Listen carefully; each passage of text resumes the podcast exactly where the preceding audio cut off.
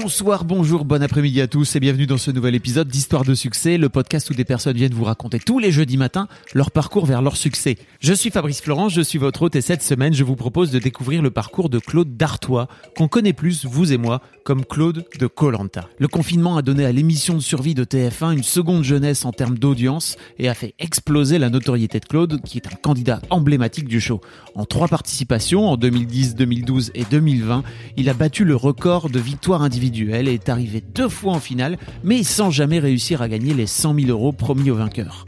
Ce quadragénaire, pimpant et sportif, père de deux enfants, chauffeur de maître de profession, nous explique comment il s'est inscrit à Colanta alors qu'il ne connaissait pas du tout l'émission. Il nous raconte aussi sa passion pour le sport et pour le trail, ses expéditions jusqu'au sommet du Mont Blanc et du Kilimanjaro, mais aussi comment il vit cette toute nouvelle popularité, et notamment sur les réseaux sociaux. Vous allez vite entendre qu'entre le Claude qu'on voit à la télé et le Claude de la vraie vie, il y a assez peu de différence finalement. Un grand merci à lui pour cette discussion et j'espère que vous en apprendrez plus sur lui, que vous soyez ou pas fan de Colanta. J'en profite pour vous dire que si vous ne l'avez jamais écouté, j'ai interviewé le présentateur emblématique de l'émission Denis Brognard il y a quelques mois. Vous pourrez retrouver le lien de cet épisode dans les notes du podcast. Si vous aimez Histoire de succès, j'ai besoin de vous pour trois choses. Tout d'abord, inscrivez-vous à ma newsletter. Je vous mettrai un lien direct dans les notes de cet épisode. C'est primordial pour moi de pouvoir vous joindre directement à l'heure où les algorithmes des réseaux sociaux sont un peu capricieux. Je vous écrirai régulièrement pour vous donner des nouvelles du podcast et plus généralement de mes projets. Ensuite, si vous avez un Mac ou un iPhone ou un iPad, allez donner une bonne note à ce podcast en tapant Histoire de succès directement dans l'application Apple Podcast. 5 étoiles, un commentaire sympa, ça me permet de voir si vous aimez mon travail et ça permet à Histoire de succès de gagner en visibilité dans le classement d'Apple Podcast. Enfin, dernière chose, venez mettre directement un commentaire sur cet épisode sur le site www.histoireavecun-s-de-succès.com. Ça vous prendra deux petites minutes et ça me permettra d'avoir un retour de votre part. De mon côté, je vous donne rendez-vous jeudi prochain dès 6h du matin dans votre appli de podcast préféré pour un nouvel épisode d'Histoire de succès et je vous souhaite une excellente écoute en compagnie de Claude. Euh, je suis très heureux de t'avoir parce que je suis Colanta moi depuis euh, que je suis, enfin depuis la première saison en fait, donc il y a très très longtemps. Je pense un peu comme toi, non?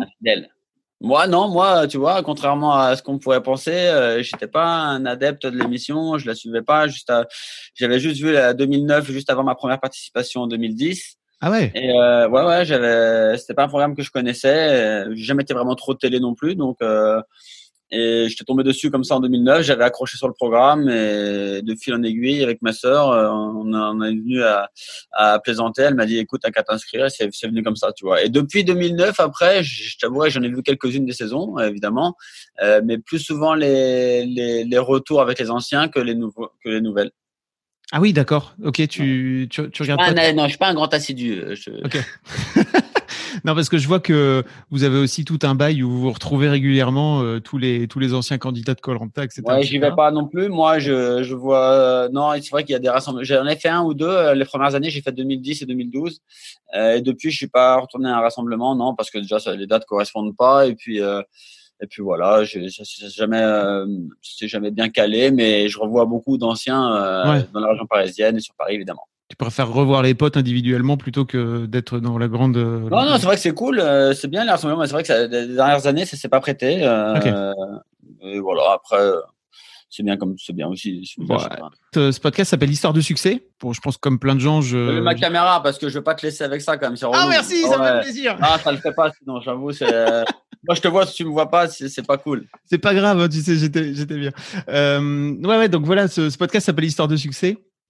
Et je pense ouais comme plein de gens euh, j'avais envie de j'avais envie que tu gagnes quoi tu vois. Donc j'étais un peu euh, le cœur serré quand euh, quand tu as gagné. Je me suis dit je, voudrais avoir Claude si jamais si jamais il gagne Colanta quoi tu vois. Et j'ai vu dans j'ai vu dans le monde ils t'ont appelé le Poulidor de Colanta ouais. Ouais T'avais vu ce truc ou pas? Ouais, mais il n'y a pas que qui l'ont sorti, ça, ça c'est sorti assez régulièrement. Le fait de finir à chaque fois sur le podium, euh, jamais gagnant, bah, c'est un compliment pour moi parce que euh, tout le monde ne peut pas euh, se tarer d'être le polydor euh, dans, dans, une discipline. Donc, euh, vu le palmarès qu'il a, j'en suis content. moi, non, moi, ça me fait plus sourire. Si, si vous voulez me laisser avec ça, c'est mal joué parce que justement, je le prends comme un compliment. Ta baffe du crapaud n'a pas la blanche colombe, quoi. C'est un peu ça.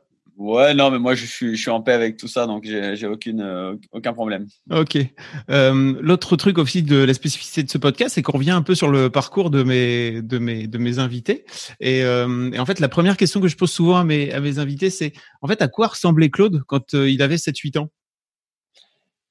Euh, quoi, je ressemblais j'avais 7-8 ans. 7-8 ans, bah, je euh, comme je l'ai dit, euh, j'ai vrai qu'à la maison, j'étais quelqu'un de très calme. Euh, voilà, on, on, était, on avait, euh, on avait une famille tranquille avec ma sœur et tout. On partait en vacances. mon père travaillait, ma mère était au foyer. voilà, une éducation, une bonne éducation. j'ai fait, j'avais fait le catéchisme. Enfin voilà, j'étais quelqu'un de rangé, de tranquille. J'étais assez turbulent à l'extérieur. Euh, mais à la maison, j'étais très calme. Voilà. Turbulent dans quel sens? Turbulent, j'étais toujours euh, toujours enclin à déconner avec les potes, à faire des petites bêtises et tout. Euh, j'étais plus euh, quelqu'un qui euh, qui qui menait que quelqu'un qui suivait. Donc voilà, mais à la maison, j'avoue, j'étais par contre l'ange. Ah ouais. Comme ça, on pouvait rien me reprocher.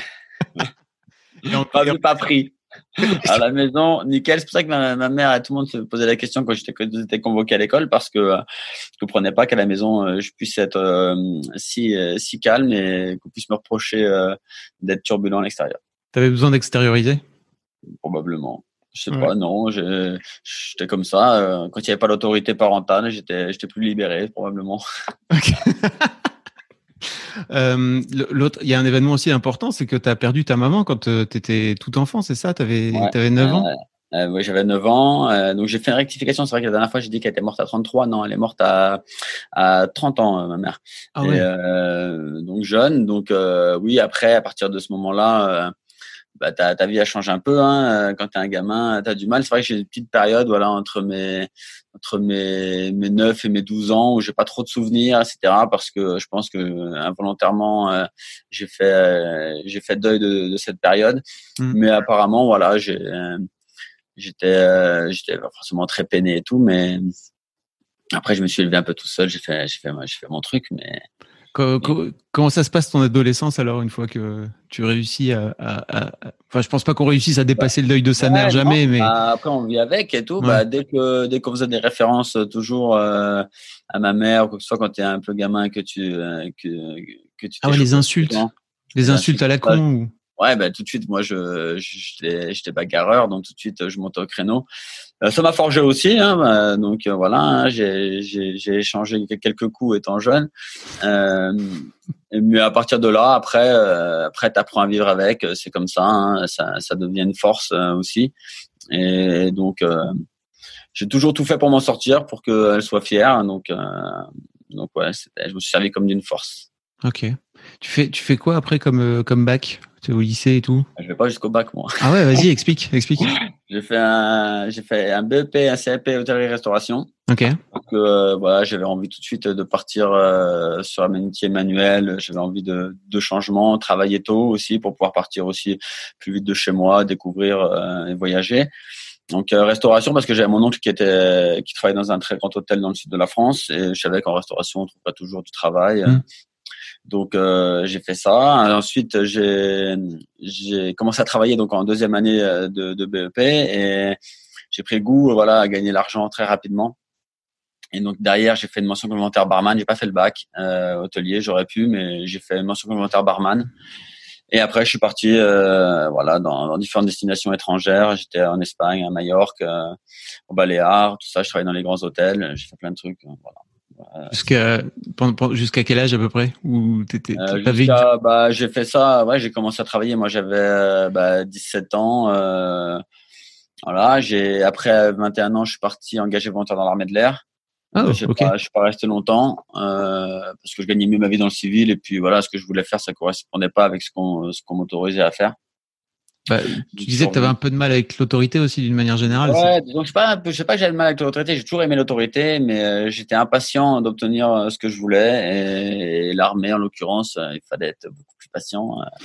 Et voilà, comme quand t'as pas les, comme je l'ai dit déjà, quand t'as pas tes, tes, parents qui te qui sont là pour te tempérer mm. ou, t'expliquer ou en tout cas t'orienter, euh, bah tu prends une décision toi-même et bah des fois quand t'es un gamin tu tu prends pas les bonnes tout de suite. Au final je regrette pas parce que ma vie elle, est top aujourd'hui, je suis tranquille puis c'est c'est c'est ce qui fait mon parcours. Mais c'est vrai qu'avec le recul, euh, je je travaille, j'aurais pris plus le temps, c'est clair. Ton père, il avait un peu disparu de. mon père, il c'était un travailleur. Hein, c'est une ancienne génération. Euh, mon père se levait tôt le matin. Euh, il a commencé à travailler à 13 ans. Euh, tu vois, c'est pas, c'est, c'est pas la même génération. Donc lui, il ramenait l'argent au foyer, la nourriture, et voilà, il n'avait pas un suivi sur ce que je faisais énorme. Il me faisait confiance. Il savait que je me levais pour travailler. Voilà, et lui, ce qu'il voulait pas, c'est que euh, quand il rentre, il me voyait affaler dans le canapé, à rien faire. Donc, euh, tant que je travaillais, pour lui, ça lui convenait. Il cherchait pas non plus à savoir plus de ma vie. Ok, d'accord. Euh, l'un des l'un des gros trucs, c'est que euh, donc toi, tu me disais que que tu as fait ça jusqu'à peu près 25 ans, c'est ça où tu tu bougeais énormément, tu vivais. Euh, oui, j'ai bougé, j'ai fait, j'ai travaillé dans plein d'hôtels, dans plein de restaurants, ce qui m'a apporté beaucoup d'expérience et beaucoup de rencontres. Et, la vie elle est faite de rencontres, et c'est pour ça que derrière après j'ai pu évoluer aussi, échanger de métier à plusieurs reprises, parce que j'ai des gens sur ma route qui m'ont fait confiance, qui ont qui ont vu en moi peut-être la possibilité de faire autre chose. Donc je m'étais fermé à rien. Moi, j'ai toujours dit, euh, voilà, le partage et l'écoute, euh, c'est ce qui nous fait avancer. C'est ce qui m'a beaucoup servi. Et toute cette période-là, elle était, elle était super. Mais on, travaillait, on sortait, on s'éclatait. Euh, c'était cool. La jeunesse. Et tu. grosse jeunesse. Euh, ouais, grosse jeunesse, j'imagine. quand est-ce que tu deviens chauffeur maître euh, je commence en fait, euh, je commence à un été. Euh, je devais avoir quoi? Je devais avoir 22 ans, 23 ans. Je commençais un été. J'étais au Baléares. Je m'étais blessé au Baléares durant ma saison. J'étais revenu faire des, examens plus poussés à Paris. Entre temps, j'avais rencontré des personnes dans un resto auquel je bossais qui m'avaient proposé justement de rentrer dans ce petit milieu de, de chauffeur privé et pour travailler avec des familles étrangères. Et euh, donc ils m'ont mis le pied à l'étrier, euh, ça s'est bien passé. J'ai très vite bien gagné ma vie en très peu de temps. Euh, donc je faisais ça en fait bah, quand il y avait un surcroît d'activité l'été. Et puis l'hiver, je me remettais au chaud avec un petit CDD dans un resto que je connaissais ou dans les hôtels en, intérim ou peu importe, pour garder une certaine liberté de, de mouvement au moment où on me proposait de travailler en tant que chauffeur. J'ai fait ça quelques années, donc c'était cool. Ça me permettait voilà de partir deux mois en vacances euh, au Brésil, en Thaïlande, partout parce que je gagnais suffisamment bien ma vie. Et puis au final, euh, derrière, euh, plus on avançait, bah, plus je me faisais connaître, plus mon expérience de chauffeur euh, s'est élargie et, euh, et, au final, bah, je faisais plus que ça. Je l'hiver, je bossais même plus en restaurant, je faisais plus que de la conduite. Ok. Et j'ai vu. de quoi? Il y avait un peu tout, il y avait du corporate, il y avait des missions euh, un peu euh, un peu différentes, hein. donc c'était cool. D'accord, ok. Euh, j'ai vu aussi que tu faisais, euh, t'es un peu, t'es, un peu un zinzin de tous les trails, etc. T'as toujours été. C'est, c'est quoi ton rapport, ton histoire par rapport au sport? Et bah, le sport, ça a toujours été un, bah, pas, pas un exutoire, mais ça a toujours été un moyen de, de me dépenser. Je suis quelqu'un de très, de très, de très tonique et euh, j'ai, j'ai besoin, voilà, de, j'ai toujours de, de, de jouer. Euh, quand j'étais gauche, je sautais par-dessus les voitures. On faisait des, enfin voilà, on a toujours fait un peu euh, des trucs un peu bizarres. Et donc le sport, quel qu'il soit, j'ai toujours aimé. Toujours, j'ai toujours grandi avec. Depuis tout petit, j'ai fait du sport, j'ai fait un peu de tout. Et donc, euh, bah, le, trail, il est venu un peu plus tard parce que la course à pied, pour moi, c'était pas un sport jeune, c'était plus, voilà, à chaque fois que je me déplaçais, je faisais en courant, mm. mais euh, c'était pas mm. forcément, euh, j'avais pas l'idée d'en faire euh, un sport à, part entière. C'est plus un loisir et un plaisir. Et avec les années, bah voilà, avec les années, c'est plus facile de sortir, courir que de se mettre, euh, voilà, jouer au tennis à, à, 30 ans, quoi que ce soit. Donc, je suis venu au sport un peu plus tard, à la course à pied, mais depuis euh, depuis une dizaine d'années maintenant, euh, je cours assez régulièrement avec des challenges toujours différents. Alors, je suis pas un acharné et un comme certains, voilà, où c'est un besoin vital d'aller courir. Hmm. Moi, je vais courir pour préparer un objectif. Okay. Et donc, euh, donc je peux passer très bien six mois sans courir sans problème. Pas, ah ouais.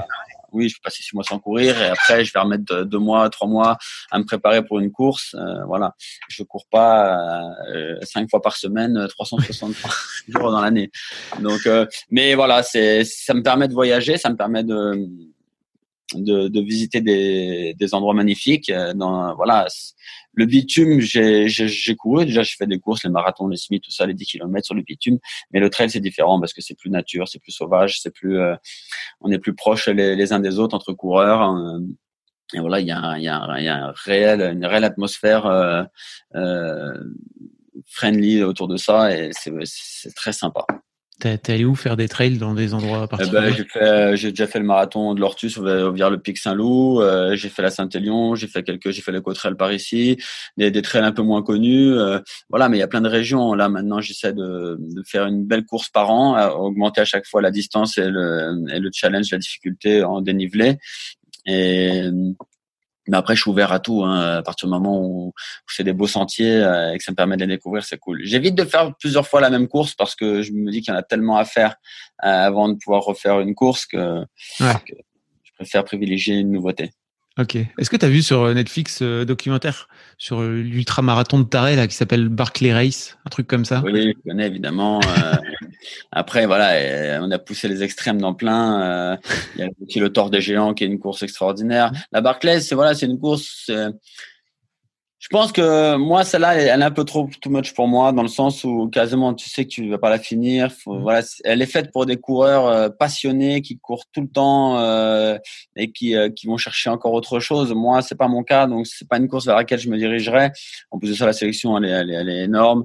Et puis, euh, et puis c'est trop difficile. Mais euh, tellement, ça pour moi, c'est l'extrême, tu vois. Et on n'est plus dans le c'est plus une course pour moi, c'est un, je sais même pas la définir en fait. C'est un, c'est un peu l'ovni euh, dans, Mm. dans le trail. Il y en a certaines comme ça où pareil, tu tournes sur un quai, sur un, sur un, un kilomètre, tu fais des tours de un kilomètre, c'est celui qui en fait le plus, c'est celui qui reste le dernier debout euh, qui gagne. Il y a plein de trucs maintenant qui sont qui sont ouvertes comme ça avec l'expansion du trail et, et, et de la course à pied. Euh, moi, je reste pour le moment dans les classiques, dans les belles classiques. Il y en a tellement que euh, avant de toutes les faire et d'aller dans des courses comme celle-là, euh, il y a encore de quoi se nourrir. Parce que tu dis l'extrême, mais enfin j'ai vu aussi que tu avais monté le Mont Blanc et enfin tu avais escaladé le Mont Blanc et le Kilimanjaro. C'est c'est pas enfin c'est pas des petites ascensions là. Ouais, c'est pas les petites ascensions, mais c'est pas non plus euh, L'Everest. ouais, c'est pas l'Everest. Voilà. Après, il y en a d'autres bien avant euh, euh, qui sont beaucoup plus difficiles. Ben voilà, dans la chaîne t'en- tu vois, il y a K1. Enfin, y a, au Pakistan, t'en as plein des très difficiles aussi. Il y a plein de sommets. D'ailleurs, l'Everest, c'est pas le plus dur. C'est même c'est le plus haut, mais c'est pas le plus dur. Euh, c'est le c'est le c'est le le K2 le, le, le plus dur en termes de grimpe. Après, il y en a plein, il y en a pour tout le monde. Moi, j'ai- j'ai- j'aime bien aussi euh, varier. Là, j'ai fait ces deux-là parce que la première, bah, le Mont Blanc, c'était pas très loin de chez moi. Ça reste sur le territoire français. Et puis, euh, ça reste un, un sommet mythique. Euh, mais tu vois, par exemple, je pense que le Cervin, il est même plus technique que le Mont Mhm. Blanc à monter. Après, le Kilimanjaro, c'était c'était l'Afrique. On rajoutait 1000 mètres de plus. C'était, on l'a fait en équipe avec avec un groupe, donc c'était cool. Il y en a plein d'autres qui me diraient, voilà, t'as le plus grand sommet, on pourrait parler des sept summits, tu vois, euh, euh, la Concagua, t'en as plein, le Mont McKinley. Moi, j'ai envie de faire plein de trucs, mais tu peux pas tout faire, donc à un moment donné, faut choisir. Et, euh, et c'est pas une fin en soi de tous les faire, mais ajouter toujours un, un sommet, c'est, c'est, ça reste cool aussi. C'est des beaux challenges. Comment tu t'es retrouvé à faire des ascensions comme ça? Parce que pour le coup ça Non, ben, je cherchais un défi euh, différent, euh, je cherche autre chose. Et puis j'ai le le fils d'une amie euh, qui est guide de haute montagne. Il était aspirant à l'époque euh, où je l'ai monté, mais depuis il est il a été diplômé. Ouais. Et, euh, et donc il m'a proposé d'encorder de, de de le faire avec lui. J'ai, on était finalement, j'ai pris un pote avec moi, donc on était deux. euh, c'est le maximum qu'on puisse être sur la montée. On l'a, voilà, il me l'a proposé euh, et ça s'est présenté comme ça. Et je me suis dit, allez, pourquoi pas. Alors c'était un gros challenge quand même parce que pour nous qui sommes des citadins, euh, c'est Mm. pas évident non plus de se retrouver. Il y a quand même, tu vois, c'est moins haut par exemple que Kilimanjaro, mais pour moi c'était plus dur psychologiquement parce que tu passes par différents stades. Euh, t'as, bah, t'as le vertige sur certaines parois qui sont compliquées. T'as des passages en crevasse quand même. T'es, en- t'es encordé les uns aux autres. Donc s'il y en a un qui chute, bah, il emmène les autres avec lui. Il y a des passages sur crête qui sont quand même délicats sur la fin. T'as voilà, t'as as quand même beaucoup de stades à, à appréhender pour quelqu'un qui a, qui, a, qui a pas le pied alpin ou en tout cas qui qui vit pas en montagne. Et bah, c'était un dépassement euh, chaque jour et, euh, et on a eu de la chance de le réussir et dans les bonnes conditions. Donc ça c'était cool.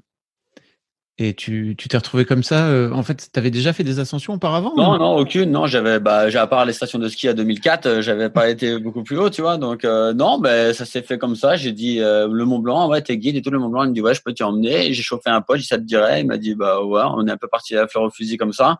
Et, et puis ça a été bah, une belle aventure avec une belle réussite. Donc je l'ai ramené avec moi sur le Kilimanjaro. Putain, il m'a dit stop, il m'a dit stop, hein, c'est fini, j'ai trop galéré. Dit, stop. et toi t'as encore envie d'y retourner ou pas à l'occasion? Ouais, moi je veux bien en refaire un, euh, un- encore un peu plus haut pour voir un peu plus. Mais euh, on verra si c'est possible. Hein. Il y a la famille aussi euh, qu'il faut pas mettre de côté entre les courses, euh, les gros défis et tout. Euh, je suis pas célibataire, donc c'est compliqué.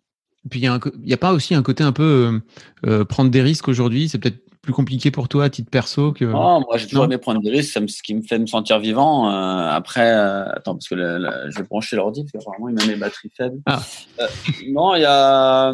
Ouais, moi je toujours le risque et les, les mises en danger, c'est c'est ce qui te fait sentir vivant, comme j'ai dit. Et c'est toujours. Euh... Alors ouais, maintenant j'ai des enfants et tout, mais tu vois, je, je pars pas en me disant que va m'arriver un truc. Donc pour moi, euh, je, je, le vois pas comme toi. Tu vois, je me dis pas que c'est un risque parce que j'essaie de justement mettre toutes les chances de mon côté pour que ce soit pas risqué.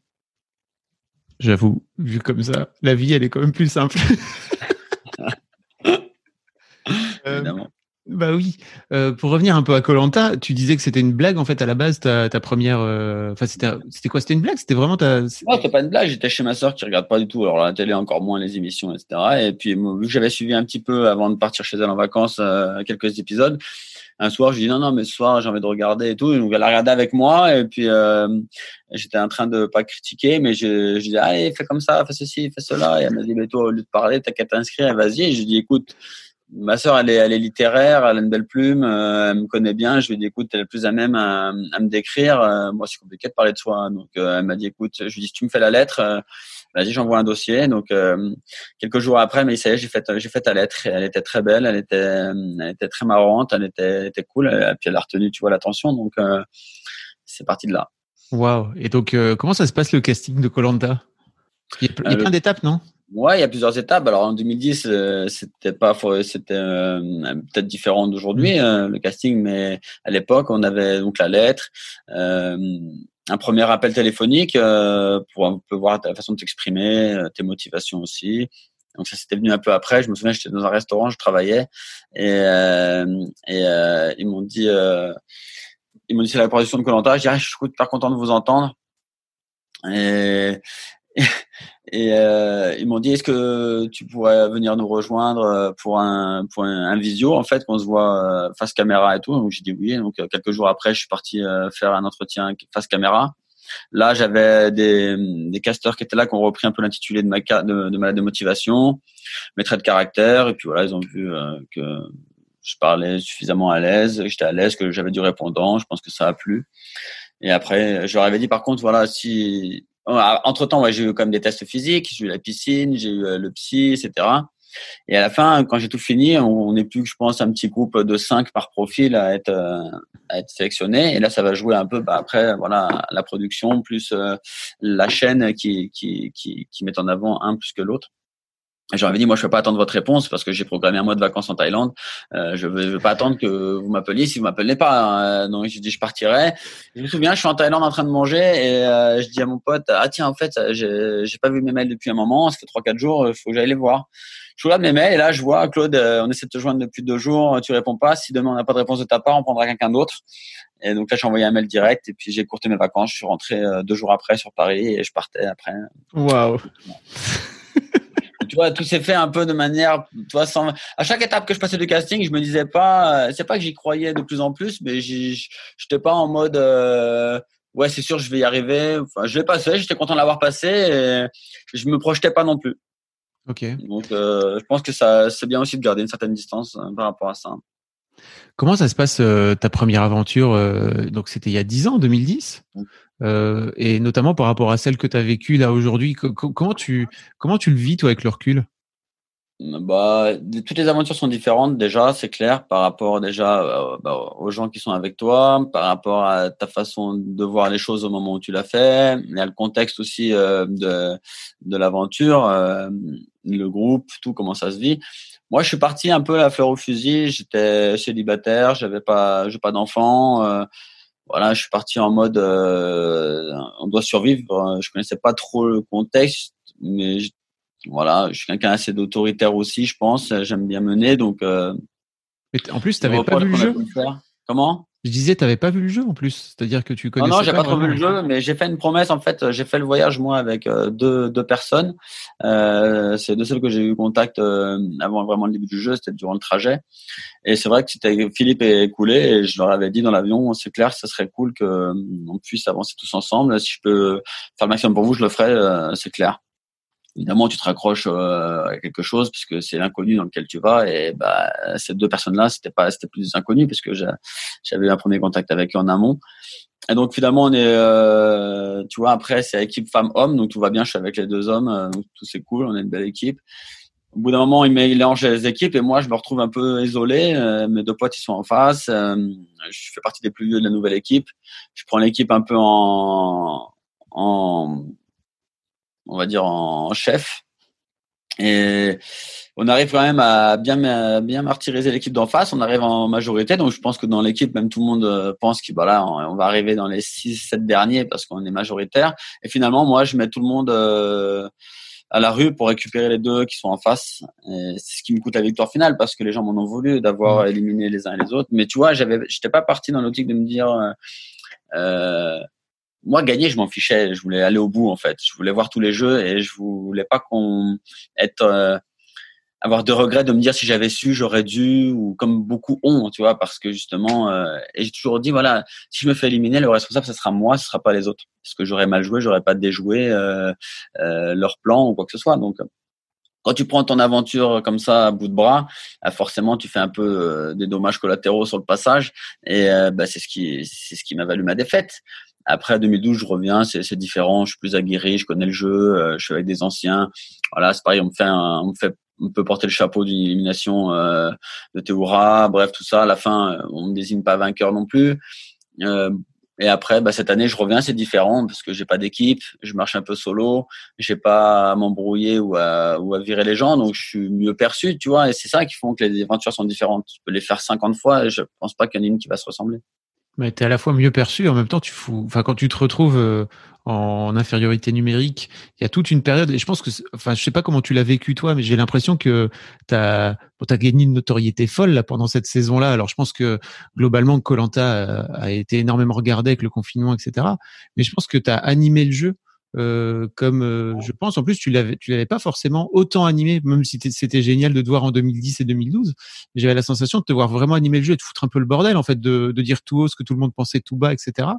Ouais, c'est sûr. Et puis, y a, y a, les gens se sont retrouvés un peu en moi dans cette période difficile, euh, dans le dépassement et dans l'envie. On sait tous, il y en a beaucoup qui, qui se sont dit, ouais, euh, finalement, avoir un Claude avec soi, c'est cool, quoi. Tu vois, si on était en galère, ça serait bien de l'avoir. Tout le monde voulait être mon pote. Euh, euh tu vois, donc c'est c'est ça qui fait qu'en fait, moi, j'ai, voulu défendre. Voilà, je suis arrivé en tant que héros. On m'a présenté avec un statut. j'ai voulu avancer avec ce statut. J'ai voulu préserver ce qui était pour moi aussi à mes yeux tout du moins les plus méritants.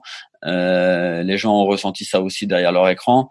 Et, euh, et, au final, ils ont tous voulu peut-être me sortir, ils n'ont pas réussi. Et, euh, et c'est ça que les gens ont aimé. Et au fur et à mesure que les autres étaient éliminés, bah, ils se sont, tous les espoirs se sont reposés sur moi. Ça a créé aussi, voilà, je suis rentré un peu dans leur foyer par rapport à ça, parce que c'est clair que j'étais, j'étais un personnage principal du jeu. Et, et puis le fait que je sois vrai, que je reste avec mes idées euh, contre vents et marées, ça a plu aux gens et ça leur a redonné aussi euh, l'envie de bah voilà, de, de, croire que tout est possible euh, avec ses propres convictions. Donc, euh, ouais, c'est clair, cette année, euh, la même victoire, elle est là, en tout cas, c'est clair. Ouais. Tu as la sensation que. Est-ce que tu as la sensation qu'avec l'expérience, euh, tu as fini aussi par jouer un peu avec la caméra, notamment dans ces moments-là, tu sais, où tu fous un peu le bordel, tu sais, dans. Pas trop, pas trop. J'ai toujours été joueur. Enfin, j'ai toujours été comme ça, moi. Je, je, marche au feeling et en fait, voilà, sur la fin, je suis détendu un peu plus, je gagne. je, tu vois, je suis détaché, en fait. J'ai pas, tu vois, moi, j'ai même gagné, ça n'a jamais été mon but d'aller chercher l'argent, tu vois. Mon but, c'était voilà vraiment d'aller au bout à chaque fois du jeu. Après, adviendra ce qui adviendra. Tu vois, les, gens, ils votent à part avec la rancœur ou ils votent avec leur, leur conviction. Moi, ça, ça m'est égal. Euh, donc je suis détaché dans ce jeu-là. Sur, sur, cette saison, je suis complètement détaché parce qu'au début j'ai la pression, j'arrive pas à intégrer le jeu tout de suite. Je reste neuf jours un peu euh, solo.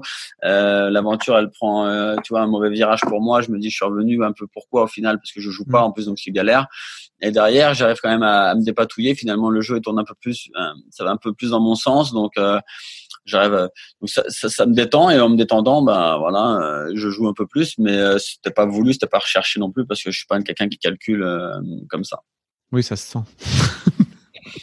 bah tu, il y a quand même ce moment fou où moi j'ai en tête que Nawel elle est en train de d'abandonner euh, euh, sur le comment dire pendant le pendant le l'orientation. voilà. Elle est en train d'abandonner et toi tu reviens tu as, trouvé ton poignard et en fait tu lui dis non mais retourne-y regarde c'est là-bas etc et, euh, et en fait au final bah, elle finit par pas te choisir tu vois. Et tu te dis pas putain quand même t'as pas un petit bah pincement au cœur à ce moment-là non, pas du tout. Je veux dire, en plus, tu sais, j'ai aidé tout le monde quoi que ce soit parce que j'avais, malgré le fait que j'avais pas d'équipe, j'avais des bons rapports avec tout le monde. Mmh. Et ça s'est vu sur les jeux. Toi, les gens, euh, ils m'encourageaient, même quand je parcours du combattant, les jaunes m'ont encouragé. Enfin, voilà, j'avais vraiment des bons rapports avec tout le monde. Donc, au final, euh, pour moi, c'était naturel. Euh, bah, de les aider dans le moment de galère. Donc, euh, j'étais plus ennemi, là, j'étais plus les jaunes contre moi ou quoi que ce soit. C'était, on est tous là voilà, moi j'étais, j'avais, j'étais assez serein sur le fait que j'allais m'en sortir, euh, sur cette preuve d'orientation que j'affectionne, et les voir tellement galérer, c'est ça qui, euh, qui m'a poussé à les aider. Après, qu'elles me choisissent pas, elle a eu raison parce que ça se trouve elle gagnait pas. Donc, je pense moi j'aurais jamais voulu par rapport à ça. J'ai aucun problème avec ça. Puis moi c'est une personne que j'apprécie beaucoup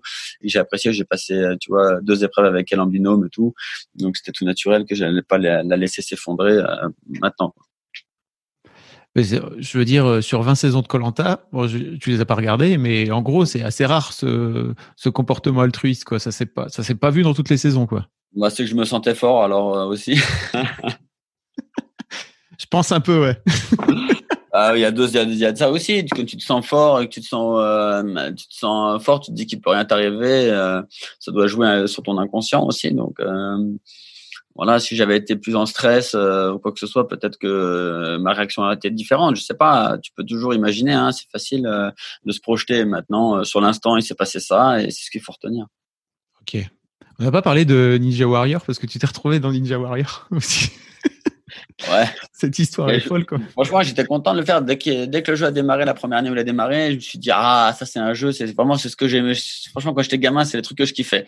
voilà, euh, faire des sauts, s'accrocher, etc. Et je dis, ça, c'est un jeu, voilà, qui pourrait me correspondre.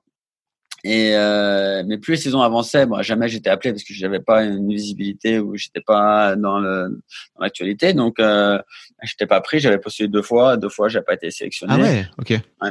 Et, euh, et, euh, et puis voilà, puis un jour on me le propose. Euh, c'est pareil, on me l'a proposé tard un peu. C'est arrivé normalement, euh, c'est vers le mois d'octobre, novembre que se font les sélections pour un tournage au mois de mars. Euh, mais moi j'ai été appelé au mois de décembre, fin décembre, et et donc, on m'a dit, ouais, ce sera avril. Après, on m'a dit, euh, euh, finalement, non, ce sera mars. Donc, ça m'a réduit le temps d'entraînement. En plus, je parti au Kilimanjaro. J'ai fait 9 jours au Kilimanjaro. Avant, enfin, j'avais mon patron qui était là. Quand il est là, c'est compliqué de s'entraîner. Et donc, en fait, je me suis pas autant entraîné que ce que j'aurais voulu. C'est pour ça que je suis avec mes acquis. Et, euh, j'ai tout de suite bien vu que ce serait limité euh, à un moment donné parce que Ninja, on a beau dire ce qu'on veut, ça reste très sélectif. Il faut, il faut avoir comme un entraînement solide. Tous les mecs qui sont là, qui vont loin, en tout cas, c'est des vrais athlètes et, euh, et, genre ils enfilent pas les perles tous les jours, tu vois. Donc euh, ils s'entraînent, tu vois, sérieusement. Mais j'ai aimé parce que l'ambiance a été top. Euh, tous les compétiteurs entre eux, euh, c'est une vraie compétition, tu vois, avec un gros challenge. Mais la compétition, elle se fait avec soi-même parce que tu es seul face à l'obstacle et c'est pas. Et, j'ai aimé le fait qu'on échange tous entre nous, tu vois, sur les passages. Voilà, moi je suis passé là, c'était compliqué. Et les gens parlent en fait. Et il y avait vraiment une bonne ambiance. C'est vraiment une superbe expérience. J'ai vraiment aimé le faire. Ok, bah tu finis quand même finaliste, hein, l'air de rien. Ouais, je, je, pense que je vais là où, au maximum où je peux aller. Euh, euh, plus ça aurait, ça aurait été compliqué euh, parce que j'avais pas, j'avais plus, j'avais pas le niveau clairement pour aller plus loin. Mm. Euh, un truc dont je voulais te parler aussi, c'est que j'ai un autre podcast qui s'appelle Histoire de Daron, où je fais parler des pères. Euh, Donc euh, j'aimerais bien te, te faire parler un petit peu parce que de, de tes de tes deux de tes deux mômes. Euh. Alors sans pour, sans pour autant rentrer dans ta vie privée et tout, tu vois, mais de parce que je, je c'est l'un des trucs aussi qui revient très souvent dans cette saison par rapport effectivement aux, aux deux dernières où bah t'étais t'étais pas papa quoi. Euh, Qu'est-ce qui a changé toi dans ta vie de de devenir papa euh, Un garçon déjà entre 2000, euh, entre mes premières saisons, il y a un garçon qui est arrivé, euh, qui a 5 ans maintenant. Euh, voilà, je passe beaucoup de temps avec lui parce que j'ai beaucoup de temps euh, par rapport à mon job. donc ouais, on a une, une belle relation fusionnelle ensemble. Et, puis un deuxième qui est arrivé là début janvier que j'ai appris donc pendant l'aventure. Donc j'en ai deux, deux garçons. Bah, c'est, je pense que c'est c'est la plus belle chose qu'on peut avoir, tu vois. Ça réduit ton temps, c'est sûr, c'est clair, euh, de liberté euh, pour toi, mais mais voilà, c'est c'est le bonheur de partager. Et comme j'ai déjà dit, euh, la chambre de mes de mes fils, c'est la, la, pièce que je préfère dans la maison. Et voilà, donc c'est cool. J'adore. Pourquoi c'est la pourquoi c'est la pièce que tu préfères? Parce que c'est là où on déconne, c'est là où on joue, on rigole. C'est c'est voilà, c'est les, les enfants, c'est l'innocence, tu vois. Et, et donc c'est bien t'es le garant et t'es le gardien de leur innocence euh, pendant un temps et, et donc euh, c'est quelque chose que, qui me va beaucoup. Ok. Comment tu te comment tu dois euh, vivre avec eux en tant, en tant que père? Le jour où ils vont commencer à me doubler à la course, ça va m'énerver, ça c'est sûr. Mais ils ont encore du taf, donc pour moment je suis encore tranquille. On va dire que tu as encore euh, ouais, 8-10 ans devant toi, quoi. Ouais, il est quand même bon. Le petit dernier, quand il a 5 ans, Andrea, il commence à bien courir. Euh, c'est cool. Après, euh, moi, je, je, veux juste qu'il se fasse plaisir, qu'il profite. Voilà, qu'il ait, qu'il ait suffisamment de cartes pour pouvoir grandir comme il faut et, et faire les choix qu'il veut. Donc, c'est top. En tout cas, je serai toujours l'accompagnant, j'espère, le plus longtemps possible pour l'aider. Tu, tu comptes les mettre à un sport? Ils font du là le grand il fait bah, le petit fait rien à part sa tétine là il déchire ce trouve mais euh, le grand il fait du il a fait un peu de judo il a fait un peu de c'était euh, du, du c'était plus de la découverte euh, gymnastique voilà parce qu'il était petit. Mais l'année prochaine là je pense je vais le mettre à la à la natation. Déjà il va faire au moins deux ans de natation. Et puis après en plus de ça je l'emmènerai avec moi à l'escalade de temps en temps on verra ce qu'il fera, mais oui, ils font, ils du sport tous, c'est sûr. Après, euh, qu'ils soient des champions ou pas, ça je m'en fiche, mais il faut hmm. qu'ils fassent du sport. Pourquoi, pourquoi tu as envie que tes mots fassent du sport? Parce que le sport, c'est euh, c'est dans le sport que tu apprends euh, le dépassement, c'est dans à travers le sport que tu apprends euh, à te faire mal, et c'est dans le sport que tu vas trouver de la satisfaction, justement à te faire mal, et à te dépasser et de te prouver que tu es, capable de faire des choses. Euh, et, hormis le sport, il y en a, il y en a plein, mais le sport, c'est la, la plus simple, la plus facile et la plus rapide. Cas. T'avais fait du sport co, toi? Ouais, j'ai fait j'ai fait du rugby en collectif. J'étais j'étais justement le plus fin, le plus petit. Il fallait que je cours vite, euh, mais c'était une bonne ambiance. Le rugby, c'était vraiment voilà une bonne mentalité. J'ai passé des magnifiques années. J'ai fait voilà, j'ai fait j'ai fait minime, j'ai fait cadet, euh, minime première année, deuxième année, cadet première année, deuxième année, et après junior première année, je me suis arrêté, j'ai me blessé trop, voilà, ils m'ont trop cassé. Oui, oui. j'ai fait du foot plus jeune, après j'ai fait du tennis, et moi j'ai fait un peu, j'étais un touche à tout, j'ai fait du karaté, je me suis jamais posé sur un seul sport. Euh, j'ai préféré toucher à tout, c'est pour ça que j'ai pas, j'ai pas un sport de prédilection, et voilà un profil un peu un peu polyvalent. Ouais, aujourd'hui peut-être que je suis polyvalent, hein, c'est clair. Je suis pas un expert en un sport, mais euh, je peux me débrouiller dans un peu un peu tous les sports. J'ai vu un article sur toi qui disait que tu attendais que Denis Brognard prenne sa retraite pour prendre sa place. C'est un vrai truc? non, c'est pas un vrai truc. Euh, j'ai dit ça pour le. Non, j'ai dit, euh, ouais, on déconne. J'ai dit ça en déconnant. Euh, mais c'est clair que si un jour euh, je devais, je devais choisir un programme à présenter, euh, bah Colanta, c'est une aventure que j'aime, que je connais bien. Donc, si je devais, parce que c'était la vraie question, c'était est-ce que tu as un programme que tu aimerais présenter un jour? Ah. C'était parti de là. Mais évidemment que non. Je lui souhaite longue, longue vie et longue présentation parce que c'est un programme qui, qui est difficile de détacher de Denis. Oui, ça c'est, ouais, ça j'imagine que prendre la suite de Denis Brognard, ça doit être quelque chose, quoi. Ouais. Est-ce que tu suis un peu Survivor Je me demandais? J'ai commencé à regarder un peu là récemment. Euh, euh, j'avais pas trop trop suivi. Oui, j'aime bien. Euh, c'est dynamique. C'est euh, c'est pas les mêmes jeux. C'est pas la même machine, je trouve. C'est encore différent, mais hum, c'est divertissant. pour les gens qui savent pas, juste pour expliquer, Survivor, c'est le Colanta euh, américain. D'ailleurs, je pense que Colanta est adapté de Survivor à la base. Oui, oui c'est la version américaine. Euh, Survivor qui est, qui est, beaucoup plus ancienne que Colanta. Euh, le concept reste à peu près le même, mais ils ont un accès, un, axe beaucoup plus euh, sur axé sur la sur la stratégie que nous. Et euh, ils n'ont pas la même somme non plus à gagner, donc euh, c'est plus facile euh, un million de, dollars, hein. mettre un mec dehors pour un million que pour cent mille aussi. c'est sûr, et je pense que quand tu viens là, tu sais que tu viens pour un million de dollars, tu viens pas pour cent mille aussi, ça change. Ah ça change beaucoup. Hein. Ouais, ça j'imagine. Peut-être que, est-ce que tu aurais jouer plus la gagne si c'était pour un million de dollars, tu enfin un million d'euros?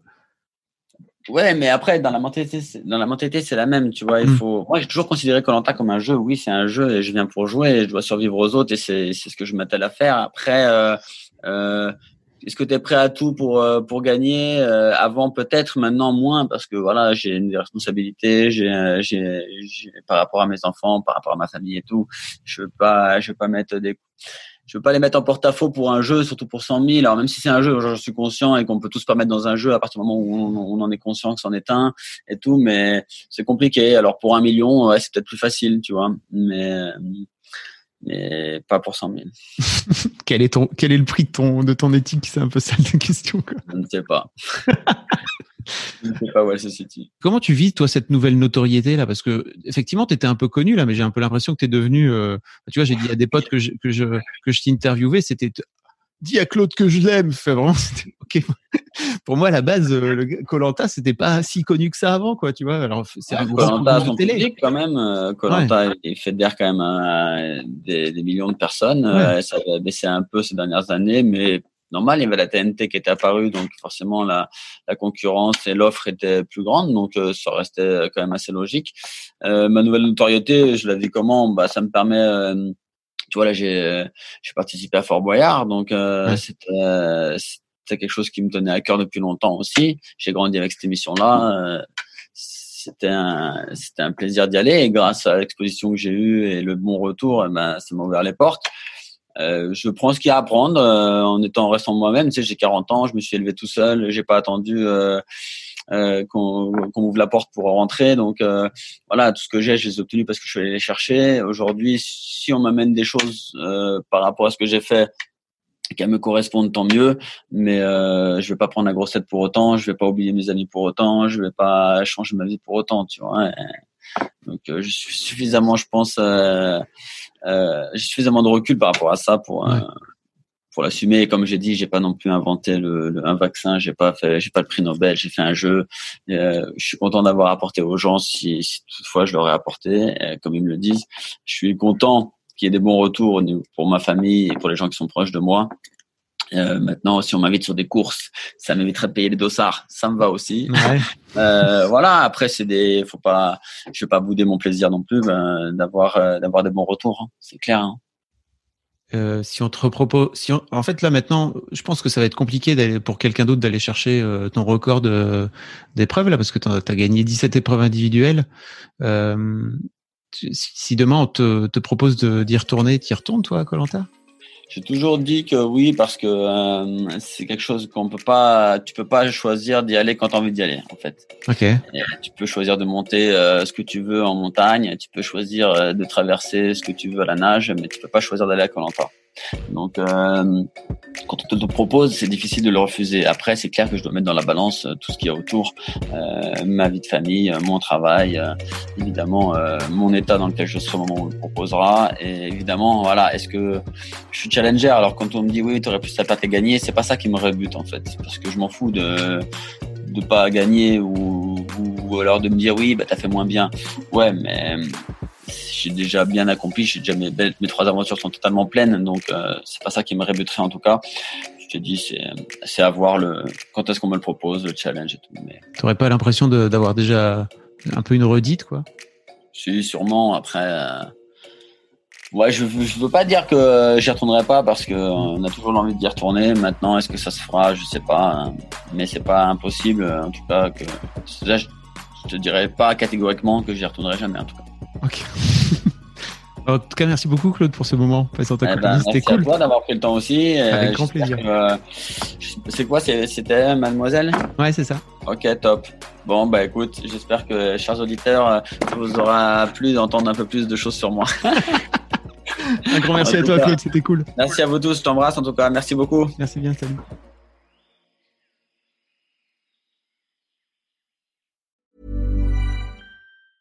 Even when we're on a budget, we still deserve nice things. Quince is a place to scoop up stunning high-end goods for 50 to 80% less than similar brands. They have buttery soft cashmere sweaters starting at $50, luxurious Italian leather bags, and so much more. Plus, Quince only works with factories that use safe, ethical, and responsible manufacturing. Get the high-end goods you'll love without the high price tag with Quince. Go to quince.com slash style for free shipping and 365-day returns.